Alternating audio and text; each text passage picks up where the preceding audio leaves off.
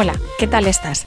Bienvenido o bienvenida a Examen DELE, el podcast donde comparto toda la información, trucos y estrategias para conseguir el diploma de español DELE. Yo soy Carmen Madrid, profesora de español para extranjeros y autora de libros para estudiantes de español, examinadora acreditada por el Instituto Cervantes en todos los niveles del DELE y especializada en preparar a alumnos que quieren conseguir el diploma DELE. En este podcast te cuento todo lo que he aprendido en estos 20 años. Puedes contactar conmigo en mi web delexam.com o en carmenmadridonline.gmail.com.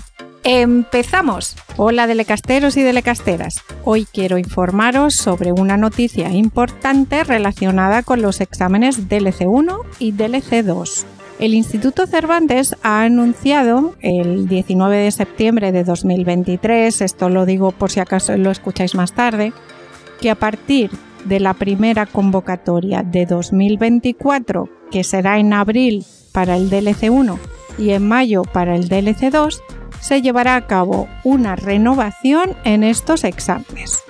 Esto significa que habrá algunos cambios en la estructura y la forma en que se evaluarán. Sin embargo, quiero destacar que si alguno de vosotros está planeando hacer estos exámenes en la convocatoria de noviembre de 2023, que no se preocupe, ya que el formato actual se mantendrá sin cambios en esta convocatoria. ¿Cuál es el propósito de estos cambios? Principalmente se busca mejorar y actualizar los exámenes para hacerlos más efectivos y alineados con las recomendaciones del volumen complementario al Marco Común Europeo de Referencia para las Lenguas o MCER, publicado por el Consejo de Europa. Os dejo un enlace de este volumen complementario al Marco Común Europeo por si queréis mirarlo. Los cambios en los exámenes son en su mayoría menores, muy pequeños. El número de preguntas y los tipos de textos seguirán siendo los mismos. Lo que cambiará son las escalas de calificación, o sea, cómo se evalúan las distintas tareas, especialmente en las pruebas productivas, donde se introducirá la mediación como un criterio de calificación. Esto significa que las pruebas ahora se llamarán prueba de expresión, mediación e interacción escrita y prueba de expresión, mediación e interacción orales. Ahora os resumiré los cambios más importantes. DLC 1. En el DLC 1 la prueba de comprensión de lectura permanecerá igual. En la prueba de comprensión auditiva habrá cambios en la dinámica de la tarea 1, pero el tipo de texto y el número de preguntas seguirán siendo los mismos. En la prueba de expresión, mediación e interacción escrita habrá un mayor énfasis en los textos que los candidatos deben crear y las escalas de calificación cambiarán para incluir una categoría de cumplimiento de la tarea con descriptores de mediación. En la prueba de expresión, mediación e interacción oral las escalas de calificación cambiarán para incluir una categoría de cumplimiento de la tarea que se centrará en la expresión, la mediación o la interacción según la tarea. ¿Y en el DLC2? Pues en el DLC2 la tarea 5 de la prueba 1 tendrá 7 preguntas en lugar de 15 y se añadirá una nueva tarea al final de la prueba con 8 preguntas.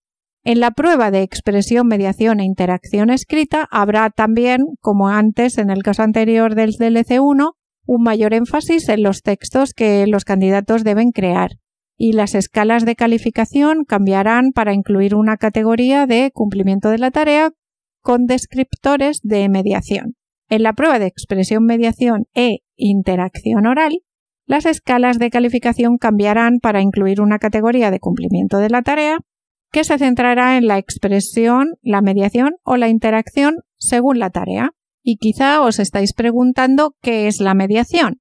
Bueno, pues el MCER presenta el concepto de mediación como a continuación se detalla. Tanto en la modalidad de comprensión como en la de expresión, las actividades de mediación escritas y orales hacen posible la comunicación entre las personas que son incapaces por cualquier motivo de comunicarse entre sí directamente. La traducción o la interpretación, una paráfrasis, un resumen o la toma de notas proporciona a una tercera parte una reformulación de un texto fuente al que esta tercera parte no tiene acceso directo. Las actividades de mediación de tipo lingüístico que procesan un texto existente ocupan un lugar importante en el funcionamiento lingüístico normal de nuestras sociedades. Bueno, tenéis este texto, por si no lo habéis entendido, lo podéis leer en mi página web delexam.com. Seguimos un poco con la mediación. La mediación se introdujo en el CER como algo diferente de las cuatro destrezas, comprensión, interacción, producción y mediación. El uso de la lengua implica a menudo varias actividades y la mediación combina la comprensión, la expresión y la interacción. En muchos casos, además, utilizamos una lengua no solo para comunicar un mensaje, sino para desarrollar una idea, para articular los pensamientos o para facilitar la comprensión y la comunicación. Son las actividades que hacemos, por ejemplo, para que la gente se entienda mejor. En una clase, cuando tenemos que hacer una actividad en pequeño grupo y hablamos para organizarnos y para conseguir hacer esa tarea correctamente, eso sería una mediación. Y ahora ¿Qué va a ocurrir en 2004?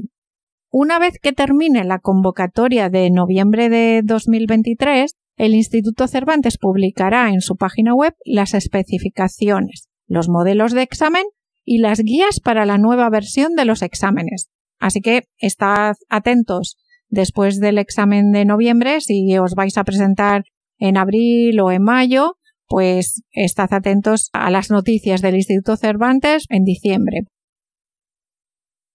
¿Qué son las especificaciones? Las especificaciones podéis encontrarlas en la página web del Instituto Cervantes, donde hay un cuadro que se llama así, de especificaciones, donde se describe qué se evalúa, con qué actividades, cómo son las actividades y qué tienen que hacer los candidatos que hagan este examen. Uno de mis libros, Método del EC1, prepara para la prueba escrita del DLC1. Entonces estaré muy atenta después de noviembre para hacer los cambios necesarios en mi libro y ya os informaré de los cambios en el podcast o en mi web del exam.com. Por cierto, muchísimas gracias a todos los que han comprado mi libro, Método del EC1, prueba escrita, y ponéis esos comentarios. Muchísimas gracias. Y nada más, si tienes alguna pregunta sobre los cambios en los DLC 1 y DLC 2, puedes hacérmela a mí o también puedes formularla a través de un formulario público del Centro de Atención al Usuario del Instituto Cervantes. Te dejo también un enlace en mi web. Espero que esta información te sea útil en tu preparación para estos exámenes y mucha suerte a todos los que os presentéis ahora el 13 de octubre y para los de noviembre y para todos y muchísimas gracias. Y por supuesto, si tienes alguna pregunta sobre el examen DELE, sobre gramática o vocabulario o cualquier tema relacionado con la enseñanza o aprendizaje del español como segunda lengua, no dudes en contactar conmigo en mi correo carmenmadridonline.gmail.com o en mi página web deleexam.com donde además de estos podcasts encontrarás cursos para preparar el examen DELE individualmente o en grupo, libros y muchas cosas más. Muchas gracias y hasta el próximo día. Así que, ¿estás listo para demostrar tu nivel de español al mundo?